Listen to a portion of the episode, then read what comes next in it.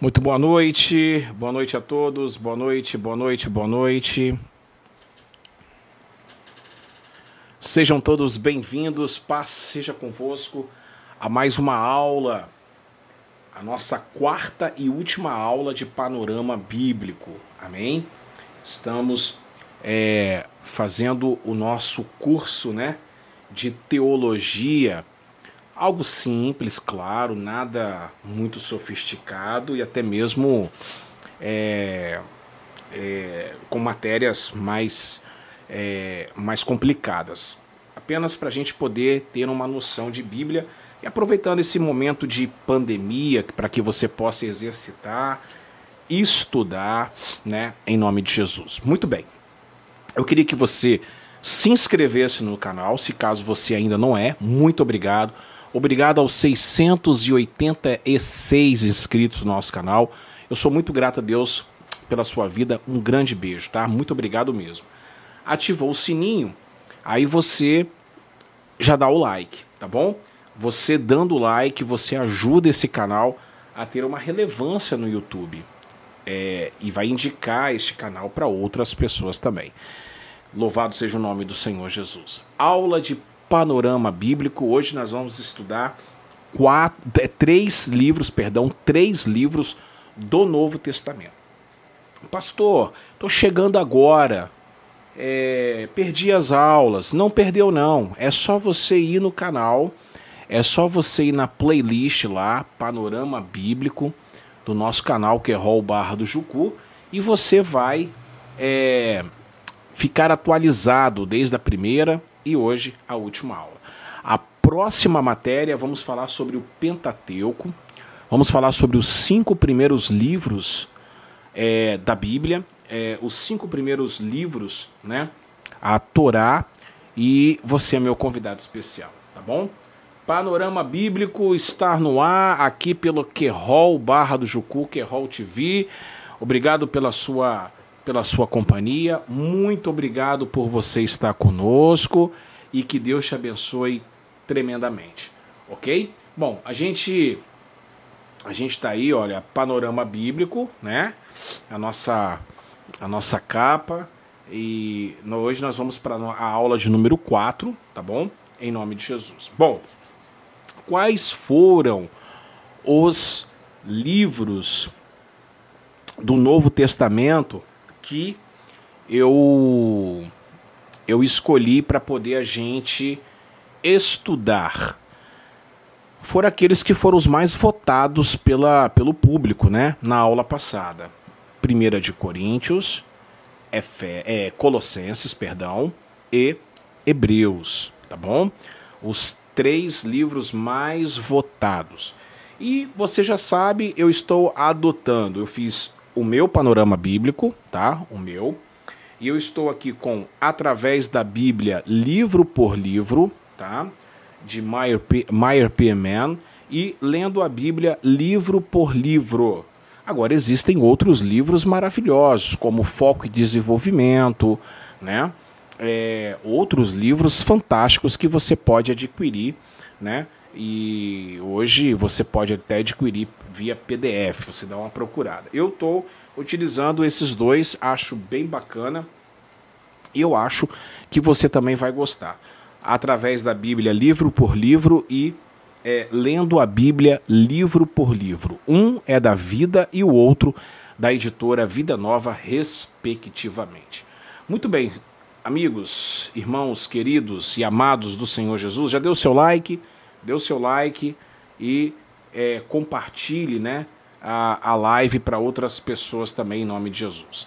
Bom, vamos começar por ordem, por ordem né, é, da Bíblia, do Novo Testamento. Você sabe que o Novo Testamento tem 27 livros, é, quatro evangelhos, perfeito? Um livro histórico. É, no caso, nós temos as cartas paulinas, que vai de desde Romanos até Filemão as epístolas gerais ou pastorais, né, as gerais, perdão, que é Hebreus até Judas, e temos o livro profético, o livro da Escatom, que é o Apocalipse. Vamos lá. É, vamos falar de 1 de Coríntios. 1 de Coríntios, ela é uma carta bem complicada, né? Uma carta bem difícil, porque, na verdade, Coríntios acaba se tornando é, um grande problema para Paulo. A igreja, é, no caso, ela se torna, ela se torna um, um problema, um baita de um problema. E a carta, no caso, é para corrigir os problemas. Aliás, deixa eu falar uma coisa para vocês em relação a isso. É, todas as cartas que Paulo escreveu, né, e que os outros apóstolos também escreveram, foram para corrigir problemas. É, por exemplo, a igreja de Bereia não recebeu nenhuma carta, creio nós, né, creio a gente. Por quê? Porque era uma igreja que realmente buscava viver o evangelho puro, simples e era uma igreja que consultava a palavra, uma igreja que vivia de acordo com a palavra do Senhor. Né? Agora, por exemplo, igrejas como a de Corinto, foi necessário três cartas, né? Porque a terceira foi até perdida, que no caso é a segunda carta. E foi para corrigir vários problemas, várias situações né, é, da igreja de Corinto. Perfeito? Vamos lá. Primeira de Coríntios é, vamos lá, uma igreja focalizada em Cristo e sua causa não tem espaço para divisões egoístas. O autor dessa carta é provavelmente, claro, é, ele está dizendo, né, reconhece o, a, a autoria de Paulo apóstolo, Paulo apóstolo, né, como sendo o autor. Isso está escrito no primeiro capítulo, no versículo 2, no versículo é, no, no versículo 16, né? E do capítulo 16 e no versículo 21, tá bom? Assim como os pais da igreja também afirmam que Paulo é o autor dessa epístola. Essa afirmação não tem sido de maneira nenhuma questionada, tá? Bom, é, o que, que a igreja de Corinto passou? Qual foi o problema da igreja de Corinto, né? É, a gente passar aqui o contexto da igreja de Corinto. E aqui eu estou pegando as informações do livro Lendo a Bíblia, é, livro por livro, tá? É muito interessante a gente estar pegando essa informação aqui, tá bom? É, Colossenses foi o meu, o meu panorama e é, Hebreus foi através da Bíblia livro por livro. Então, desse livro aqui, ó, a gente vai falar um pouquinho. Contexto da, de tudo. Aqui está o resumo, né, a, a estrutura, o escopo do panorama da igreja de é, da primeira carta de Paulo aos Coríntios, tá bom? Paulo escreveu 1 de Coríntios em Éfeso, tá lá no capítulo 16, verso 8 por volta de 55 depois de Cristo, durante a sua terceira viagem missionária. Ele escreveu para corrigir problemas de que havia tomado conhecimento, ou seja, é, quando chegaram até ele, quando foram até ele, levaram vários problemas, várias situações da igreja e também algumas perguntas. No final é, na metade da carta em diante, você vai ver então, a partir do capítulo 7, que foram perguntas é, direcionadas a determinadas situações, tá bom? Que nós vamos estar abordando daqui a pouquinho. É, ele abordou vários assuntos, então, como eu falei, moralidade, ceia do Senhor, a questão da, dos dons espirituais, tá bom? Corinto era uma cidade com aproximadamente 700 mil habitantes, era a maior cidade né, é, do chamado Vale do Peloponeso. Né? E Corinto se tornou uma cidade muito importante. Importante como? No contexto é, não só cultural, como esportivo é, e como religioso, porque ali habitava um templo Afrodite, né? Corinto também se tornou um importante centro é, comercial. Devido às rotas perigosas do Mediterrâneo, e eles, os marinheiros fugiam daquela rota e aí procuravam as estradas de Corinto. Importantíssimo isso, tá? Muito importante a gente poder estar tá entendendo sobre essa situação. Então a, igre a cidade se tornou uma cidade cosmopolita, uma cidade é, com várias etnias, com várias situações. Há, havia um provérbio que circulava no, é, no mundo no mundo grego helênico, né, macedônico, que a viagem a Corinto não era para qualquer homem. Ou seja, para você ver a situação que era a cidade. O termo corintianizar, corintianizar, significa vou cair na farra, na gandaia. Isso aí você vai encontrar é, nos, é, nos estudos de William Barclay, é, Hernandes Dias Lopes também fala muito sobre isso também, e William Barclay vai falar muito sobre essa situação, tá bom? É, eu tenho um outro livro também aqui, é, do Gordon Fee, 1 de Coríntios, que é, vale, vale muito a pena. No final eu vou estar mostrando para vocês esses dois livros em nome de Jesus, tá bom? É, vamos lá. Esse é o resumo, né? Aí o contexto, o resumo você está observando aí na sua tela. O resumo é um resumo é, bem, é, bem simples para a gente poder estar tá observando. É, primeiro problema que Paulo teve que escrever depois que ele recebe as informações, né? Do, do problema que estava a igreja, ele vai falar sobre as divisões da igreja, no capítulo 1, do verso 10 do, ao capítulo 4, do verso 21. Esse, essas divisões da igreja, vocês sabem que eles estavam com é, dividindo a igreja por personalidades. A igreja era uma igreja de personalidades, muito parecida hoje com o que nós encontramos é, né, é, na atual igreja, né? É, a igreja de fulano de tal, a igreja do Carlos Júnior, a igreja do Hernandes Dias Lopes, a igreja do Ed René, a igreja, a igreja de fulano, a igreja de Cicrano. É, e é, era, era muito comum isso lá naquela igreja, é, havia aquela divisão, né? Uns gostavam de Apolo, outros gostavam de Paulo, outros gostavam de Cefas e outros gostavam de Cristo, né? E Paulo teve que intervir nessa situação. Aí nós tivemos um outro problema que Paulo teve que corrigir, que era a questão do incesto. E aqui, olha só, do capítulo 5, é, capítulo 5, do verso 1 ao 13. Aí Paulo teve que trabalhar em cima desse problema, porque era um, era um enteado, estava é, tendo relações com a sua madrasta. E isso nem as pessoas lá de Corinto, é, as pessoas do mundo toleravam isso. Estava acontecendo dentro da igreja. Aí Paulo que, que Paulo fez?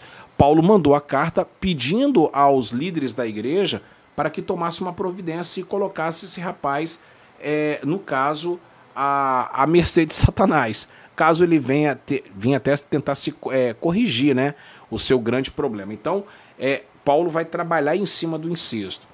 Um outro problema que Paulo vai falar é, são os processos judiciais, que está no capítulo 6, do verso 1 ao 11 era o seguinte: é, essa questão de processos judiciais era muito comum é, no Império Romano, tá? E principalmente, principalmente naquela região. É, e aí os crentes estavam é, é, processando, um crente processando o outro, um crente processava o outro, aquela coisa toda. E aí você já viu o problema que isso deu, a, o descrédito que o evangelho é, é, teve, a, o descrédito na cidade. A igreja passou por várias situações complicadas e Paulo teve que trabalhar em cima disso também. Um próximo tema aqui foi a prostituição, do 12 ao 20 do capítulo 6. E a prostituição é porque a cidade de Corinto, como eu falei no início, era, era sede do era a sede do, do templo Afrodite. Eles é, e ali tinham as prostitutas cultuais que à noite é, eram prostitutas, né? Perdão, de dia eram as prostitutas do templo e à noite elas estavam é, adorando a Afrodite e à noite elas estavam nas ruas para pegar os homens, né? Digamos assim. Então tinha esse problema gravíssimo né? E isso estava entrando dentro da igreja também. Um outro problema, então aí, aí já começa as perguntas, o povo começou a perguntar, né, sobre casamento e celibato. Capítulo 7, verso do 1 ao 40, que inclusive é um tema muito muito é, polêmico na carta, né? Principalmente nos dias de hoje. É, se pergunta se Paulo era casado, se Paulo era solteiro, aquela coisa toda.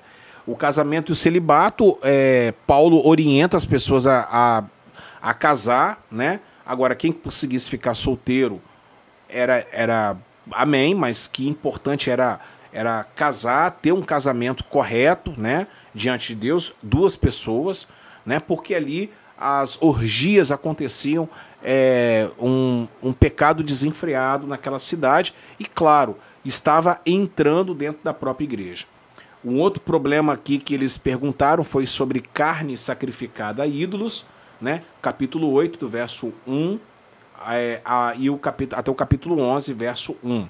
Então, esse problema também foi muito tratado por Paulo, devido às festividades que ali existiam, principalmente nos jogos é, da região do Peloponeso, né? É, existiam ali as, a, os Jogos Olímpicos, né? Os Jogos de Atenas, é, os Jogos que eram é, da região do Peloponeso, da Acaia, da Macedônia, naquela região.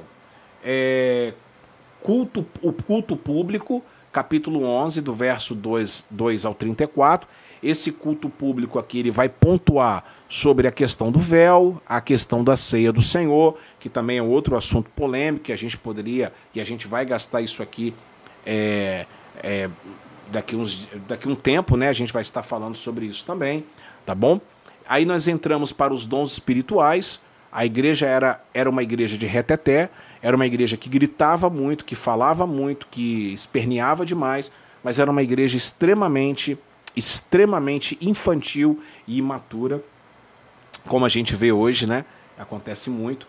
Aí ele vai trabalhar sobre a questão da ressurreição do corpo, que é, é falando sobre a volta do Senhor Jesus também, a sétima trombeta, etc e tal. A oferta de Jerusalém, para a igreja de Jerusalém, que estava passando por dificuldades, e as instruções finais do capítulo 16, do 1 ao 24. Ok? Então, esta aqui é a, o resumo o contexto, o resumo, é, a mensagem da igreja de 1 de Coríntios, tá? É muito facinho. E aqui nós temos assunto para dar e vender, né? Eu já, eu já fiz a escola Talmidim com este assunto, muito bacana, muito bom, tá? É um assunto extremamente, extremamente produtivo, tá bom? E que você pode estar estudando também em nome do Senhor Jesus, tá ok? Em nome do Senhor. Agora vamos para o próximo. Aí agora é Colossenses, aí cortou um pouquinho aqui, mas me perdoe, tá? Aí agora vemos, nós estamos em Colossenses. Só um minuto, por favor.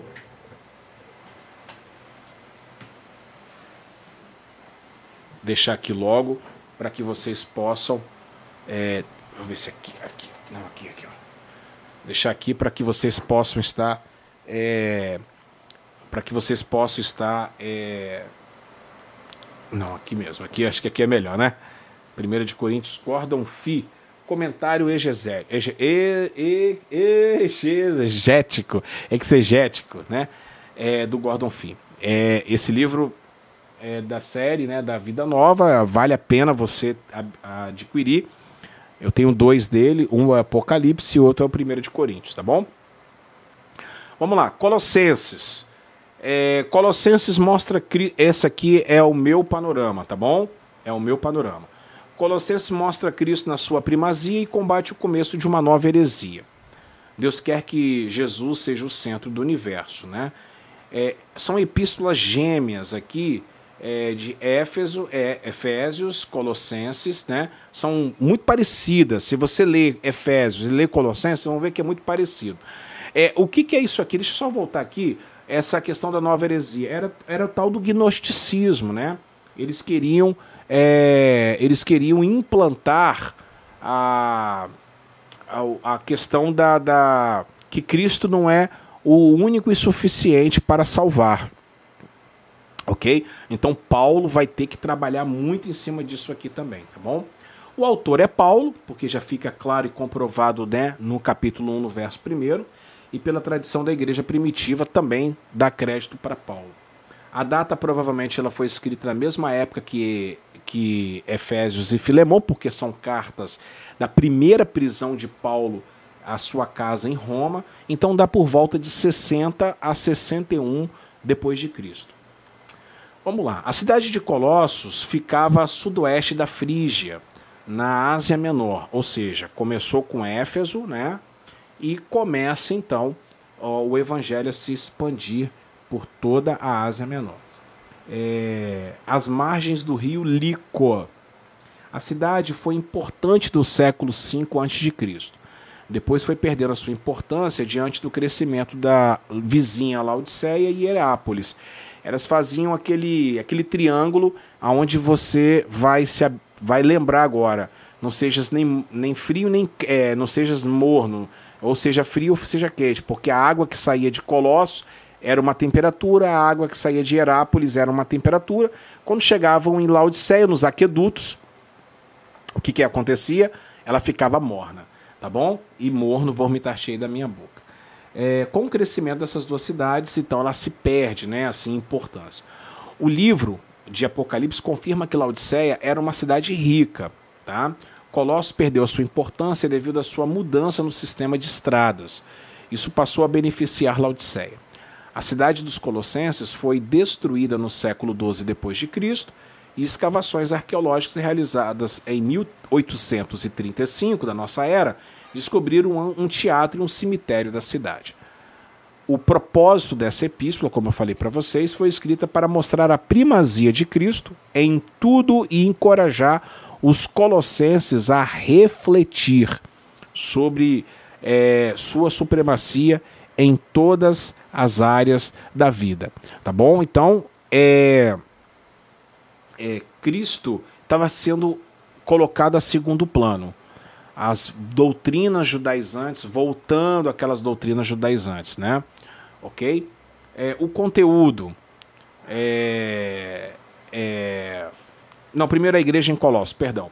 A igreja em Colossos deve ter sido fundada por Epáfras, é, e isso não está claro no Novo Testamento, mas aparece ser uma dedução coerente com as palavras de Paulo, tá?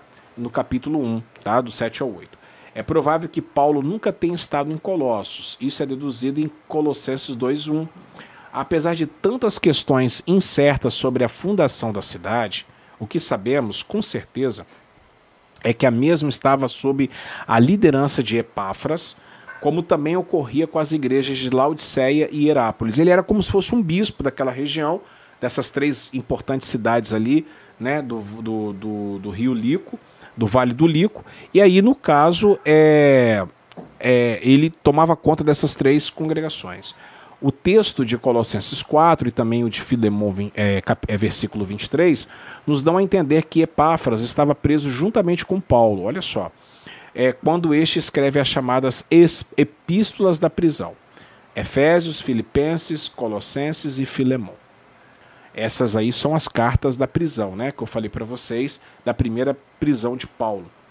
Essas circunstâncias, comum a quatro cartas, faz com que haja algumas semelhanças, né? E principalmente entre, como eu te falei, como eu falei para vocês, Efésios e Colossenses. Qual é o conteúdo dessa, dessa carta? Os falsos mestres, presta atenção nisso, em Colossos, tinham rebatido algumas das principais doutrinas do cristianismo. Nada menos que a divindade, a autoridade absoluta e a suficiência de Cristo. A supremacia de Jesus Cristo depende da unicidade dele com o eterno e amado Filho e herdeiro de Deus. Nele habita a totalidade dos atributos, essência e poder divinos. Paulo declara a autoridade de Cristo de três formas: primárias, proclamando ao mesmo tempo sua adequação. Então isso se chamava o gnosticismo, o grande problema da igreja primitiva da época, tá ok? E eles estavam é, ofuscando a glória e a majestade de Jesus. É, é como se estivesse colocando Jesus como é, como as pessoas fazem hoje, né? Colocando a graça como apenas uma uma parte da revelação de Deus, né? E não a totalidade, a totalidade da revelação de Deus. OK? Então essa foi a carta de Éfeso, de Colossenses, perdão. Ela é uma carta é, bem simples, bem rápida, né? incentivo você estar lendo, principalmente, é, principalmente nos dias que nós estamos vivendo, o capítulo 2, principalmente, você entender o significado da cruz e aí você vai expandir a sua mente ainda mais. Vamos falar sobre Hebreus. E Hebreus, no caso, eu peguei as informações de Meyer Pierman, tá bom? É, através da Bíblia, livro por livro. É, vamos lá então? Hebreus, Cristo é o Supremo no livro de Hebreus como Rei, Sacerdote e Filho de Deus. Bom, primeira coisa, tema. Vamos lá, o que, que diz Maia Priamen aqui, hein? A carta aos Hebreus foi escrita, como um nome indica, particularmente aos judeus cristãos, embora tenha um valor permanente e aplicação contínua para todos os cristãos de todas as épocas. A leitura da carta revela que a maior parte dos hebreus cristãos, a quem o autor se dirige, estava em perigo de se afastar, afastar-se da fé. Comparado com a nação inteira, o grupo era muito pequeno e de pouca importância. Considerado pelos seus patrícios como traidores e alvos de suspeita e ódio, sentiam isolamento, separados do resto da nação. Uma grande perseguição os ameaçava oprimidos pela tribulação presente e pela visão de adversidades futuras, cederam ao desânimo. Eles ficaram para trás no progresso espiritual. Muitos negligenciaram o culto. Outros, cansados de andar pela fé, contemplavam o magnífico templo de Jerusalém, como seus sacrifícios e ritos imponentes. Havia a tentação de abandonar o cristianismo e voltar ao, ao, ao judaísmo. Para impedir tal apostasia, foi escrita esta carta, cujo propósito principal é de mostrar a relação do sistema mosaico com o cristianismo e o caráter simbólico e transitório do primeiro né, para, o, é, para o segundo. O autor inicialmente expõe a superioridade de Jesus sobre todos os mediadores do Antigo Testamento e a primazia da nova aliança. Ok? O autor Aí é que está o grande segredo, né? A grande polêmica da carta aos Hebreus. É, muitos falam que pode ter sido Paulo, apesar da escrita ser diferente dos outros é, das outras cartas, mas Paulo provavelmente está envolvido na, na confecção dessa epístola, tá, gente? É, muitos acreditam que possam ser é, Tertuliano, por exemplo, acredita que possa, acreditava que possa ter sido Barnabé, é, Martim Lutero, Apolo, tá? E eu acredito também, outros falam que foi Lucas, né? Lucas, e eu acredito também que possa ter sido Apolo, tá? Mas com a supervisão e a mentoria de Paulo, apóstolo, ok?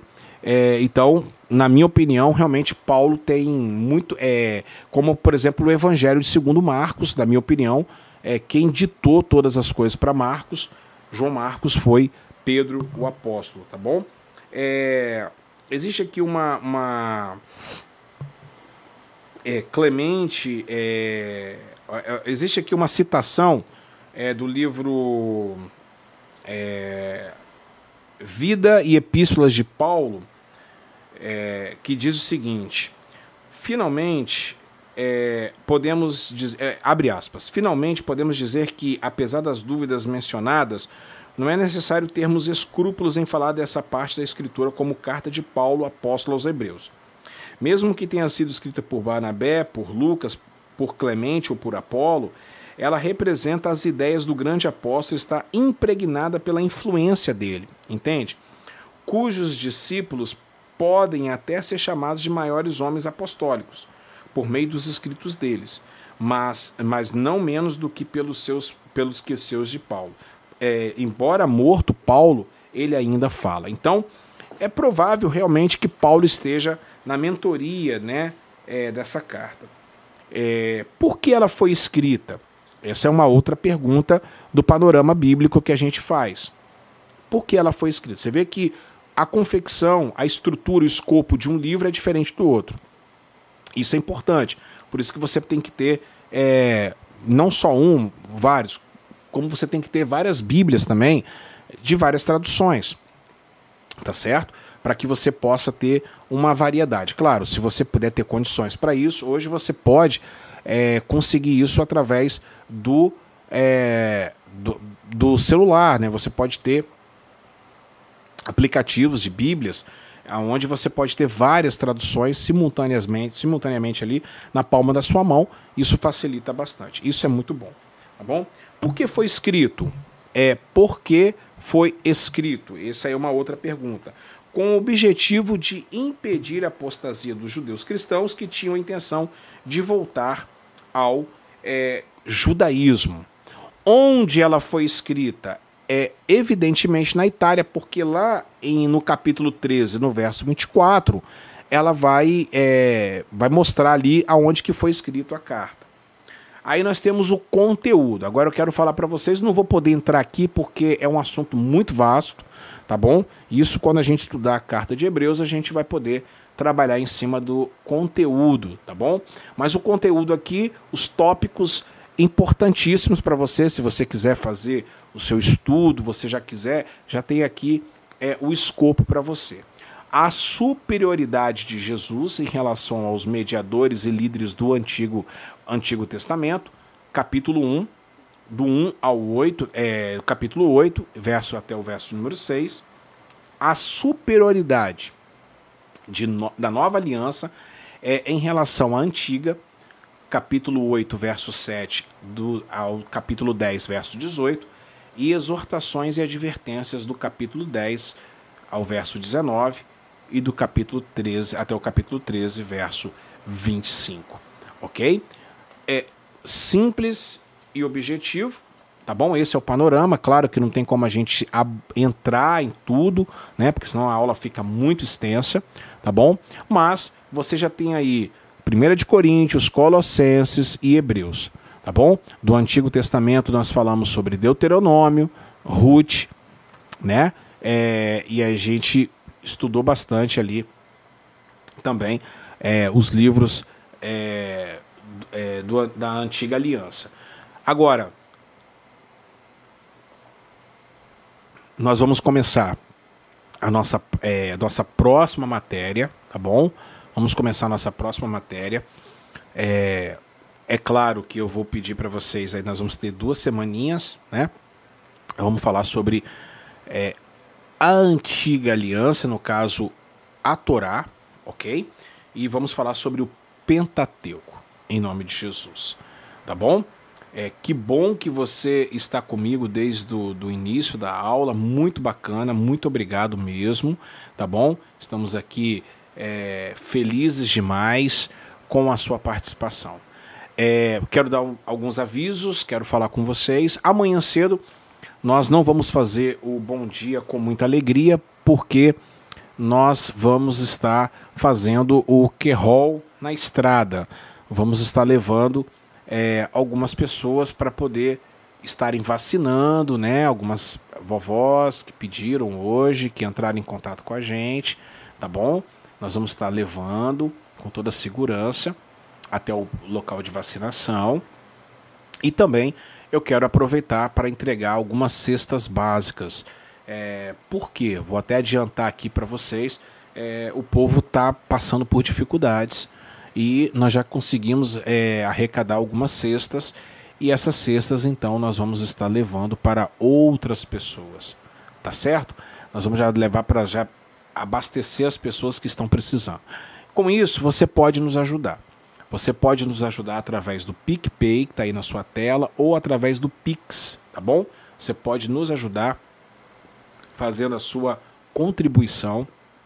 O valor da cesta é R$ reais. A gente vai comprar no Perim Supermercados e a gente vai estar abençoando. Então, eu quero pedir a permissão dos irmãos, que a gente estava querendo entregar no dia primeiro e a gente vai entregar no dia primeiro também, claro, mas a gente já vai começar a entregar logo amanhã para alguns irmãos que já estão precisando, pessoas que estão desempregadas, pessoas que estão passando por dificuldades. E aqui eu quero agradecer já a todos que estão colaborando conosco. Então amanhã, cedo não haverá o bom dia com muita alegria. À tarde nós estaremos juntos na hora do Calvário, às três da tarde, tá bom? Estaremos juntos na hora do Calvário às três da tarde. Mande os nomes para que nós possamos estar orando por todas as pessoas. E à noite eu quero fazer um convite especial para todos vocês. Estaremos às 20 horas em frente, é, em frente do, do Hospital Vila Velha, aqui da cidade de Vila Velha, você que mora em Vila Velha, você que pode estar indo para lá, claro, nós estamos sem a circulação dos coletivos, né? Mas se você tem carro, se você pode estar indo para o Vila Velha Hospital, ali próximo do terminal de Vila Velha, no bairro Divino Espírito Santo, bem, bem próximo mesmo ali do terminal de Vila Velha, atrás do terminal de Vila Velha, terminal rodoviário, você estará conosco é, um momento de adoração, em um momento para que nós possamos estar orando por todas as pessoas que estão enfermas, todas as pessoas nesse momento tão difícil, tão complicado que nós estamos vivendo. Tá bom? Você é meu convidado especial, você e toda a sua família. Ah, e antes, às seis da tarde, eu entrarei com o Apocalipse Now. O futuro chegou. Ah, começaremos. É, não, perdão, o Apocalipse vai ser na sexta-feira, tá bom? Em nome de Jesus, porque essa semana a gente vai estar. É, não, perdão, o Apocalipse não vai ser sexta-feira, vai ser amanhã, porque sexta-feira, às três da tarde, hora do Calvário, estaremos entrando ao vivo da nossa comunidade e estaremos pregando as sete palavras da cruz em comemoração né, à Páscoa. Estaremos juntos orando e você é meu convidado especial. Já convide todos em nome de Jesus. Para terminar, aqui, ó. Então, Gordon Fee, 1 de Coríntios, tá bom? 1 de Coríntios, olha, esse livro é maravilhoso. É um comentário exegético. É, ele é, é, tem, é, é muito minucioso, tá bom? Você precisa é, entender que aqui não é um comentário expositivo, é um comentário é diferente do comentário do Hernandes Dias Lopes, que é um comentário que já pega muitas informações aqui dele, tá certo? É, comentário expositivo ou pastoral. Um outro aqui, livro que eu quero indicar para você que quer pregar, Pregação e Pregadores, Dr. Martin Lloyd Jones. Vale a pena você adquirir pela editora Fiel, vale a pena você adquirir Pregação e Pregadores em nome de Jesus. E os dois livros da, da nossa aula através da Bíblia, livro por livro, e também lendo a Bíblia, livro por livro. É, dois livros fantásticos que podem ajudar você na sua no seu é, no seu estudo diário da palavra do Senhor. Amém? Que Deus abençoe, que Deus abençoe. Muito obrigado a todos vocês que estiveram conosco em mais uma aula. Dê o seu like, compartilhe essa live, abençoe a outras pessoas, se inscreva no canal também e que Deus te abençoe muito. Levante a sua mão direita para os céus, você vai ter a melhor noite da sua vida, creia nisso, você vai ser abençoado por Papai do Céu, você é. Você é mais do que vencedor em Cristo Jesus. Que o Senhor te abençoe e te guarde, que o Senhor faça resplandecer o seu rosto sobre ti e, claro, que Ele tenha misericórdia de ti. O Senhor sobre ti levante o teu rosto e te dê a paz. Repita comigo: se Deus é por nós, quem será contra nós? O Senhor é o meu pastor, nada me faltará. E que o amor de Deus, a graça maravilhosa do Filho e a rica consolação do doce Espírito da promessa esteja com cada um de vocês, não só hoje, mas todos os dias de nossas vidas. Que Deus abençoe, muito obrigado pela sua companhia e até amanhã, querendo Deus, Deus te abençoe. Tchau, tchau.